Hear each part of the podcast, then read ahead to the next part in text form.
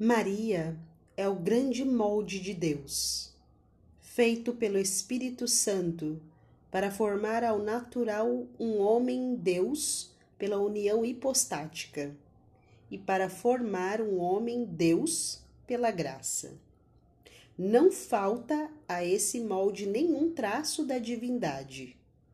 Quem quer que ali seja lançado e se deixa assim moldar, recebe todos os traços de Jesus Cristo, verdadeiro Deus, de uma maneira suave e proporcional à fragilidade humana, sem muita agonia ou muito trabalho, de maneira certa, sem temor de ilusão, pois o demônio não teve e nem terá jamais qualquer acesso a Maria, santa e imaculada sem sombra da menor mancha de pecado. Ó, oh, alma querida, quanta diferença existe entre uma alma formada em Jesus Cristo pelas vias ordinárias daqueles que, como escultores, confiam em seu conhecimento e se apoiam em suas habilidades, em uma alma fácil de modelar, bem delineada bem fundida e que, sem apoiar-se em si mesma, lança-se em Maria e se deixa moldar nela por obra do Espírito Santo. Como a primeira é manchada, com defeitos, cheia de trevas e de ilusões, como é natural e humana, e como a segunda é pura, divina e semelhante a Jesus Cristo. Não existe e jamais existirá uma criatura em que Deus seja maior, fora dele mesmo, do que na divina Maria, sem exceção nem dos bem-aventurados, nem dos querubins, nem dos mais elevados serafins, mesmo no paraíso. Maria é o paraíso de Deus e seu mundo inefável, onde o Filho de Deus entrou para operar marav maravilhas, para guardá-lo e nele se comprazer. Ele fez um mundo, e é este daqui para o homem viajante, e fez um mundo para o homem bem-aventurado, que é o paraíso.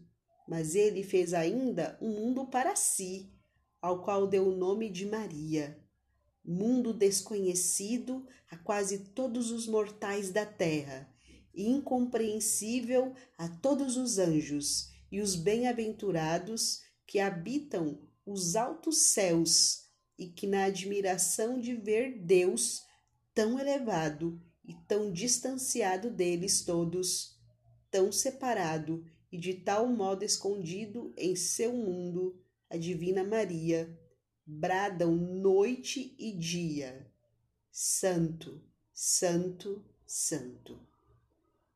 Bendita e mil vezes bem-aventurada é a alma neste mundo a quem o Santo Espírito revela o segredo de Maria, para que o conheça, e a quem ele abre esse jardim secreto, para que entre esta fonte selada para que daí tire e beba abundantemente das águas vivas da graça.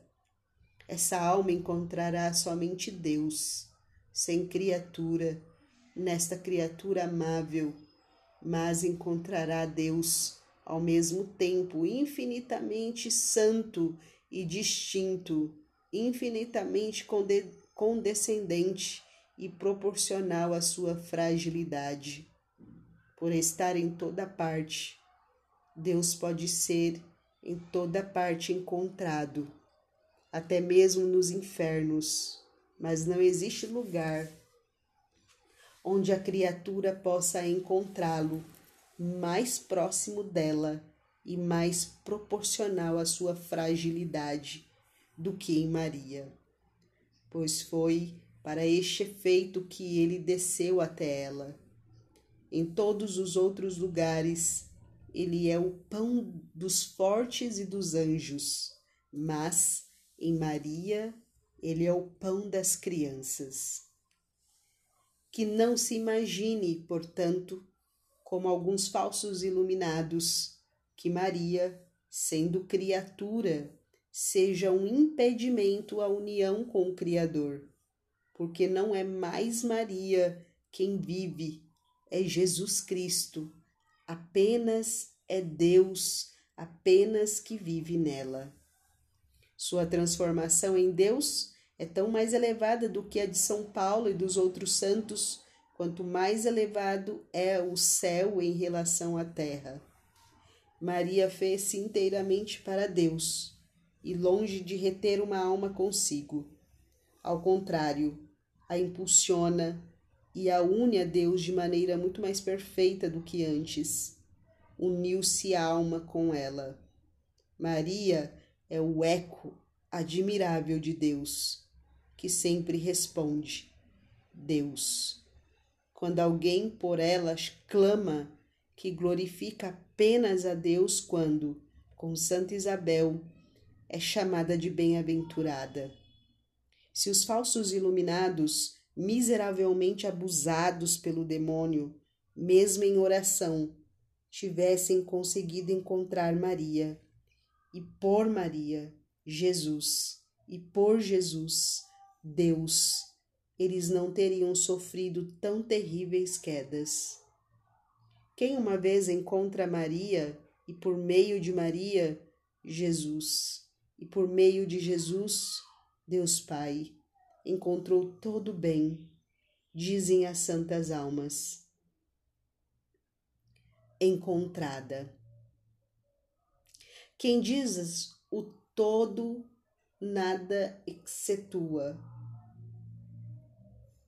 Toda graça e toda amizade junto a Deus, toda segurança contra os inimigos de Deus, toda verdade contra a mentira, toda facilidade toda vitória contra as dificuldades da salvação toda doçura e toda alegria nas amarguras da vida. Não quer dizer que aquele que encontrou Maria por uma verdadeira devoção esteja livre de cruzes e de sofrimentos. Longe disso.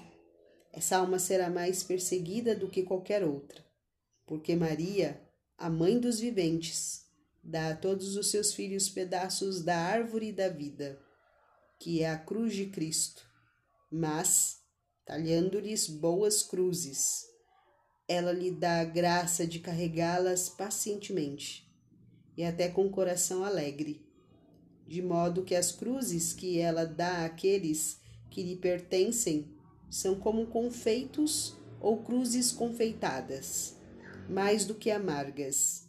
Ou, se durante um tempo eles se sentem o amargor do cálice que é necessário beber para ser amigos de Deus, a consolação e a alegria que esta mãe faz suceder à tristeza os anima infinitamente a carregar cruzes até mais pesadas e mais amargas. A dificuldade consiste, portanto, em saber encontrar verdadeiramente a Divina Maria para encontrar toda graça abundante.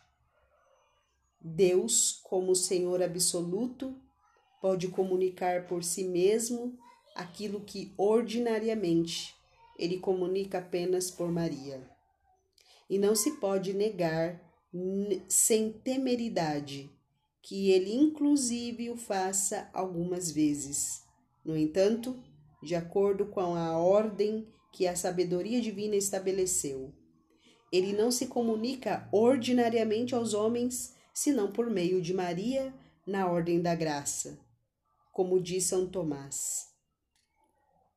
É necessário, para subir e unir-se a ele, servir-se do mesmo meio de que ele se serviu para descer até nós, para fazer-se homem e nos comunicar suas graças, e esse meio é uma verdadeira devoção à Virgem Santíssima.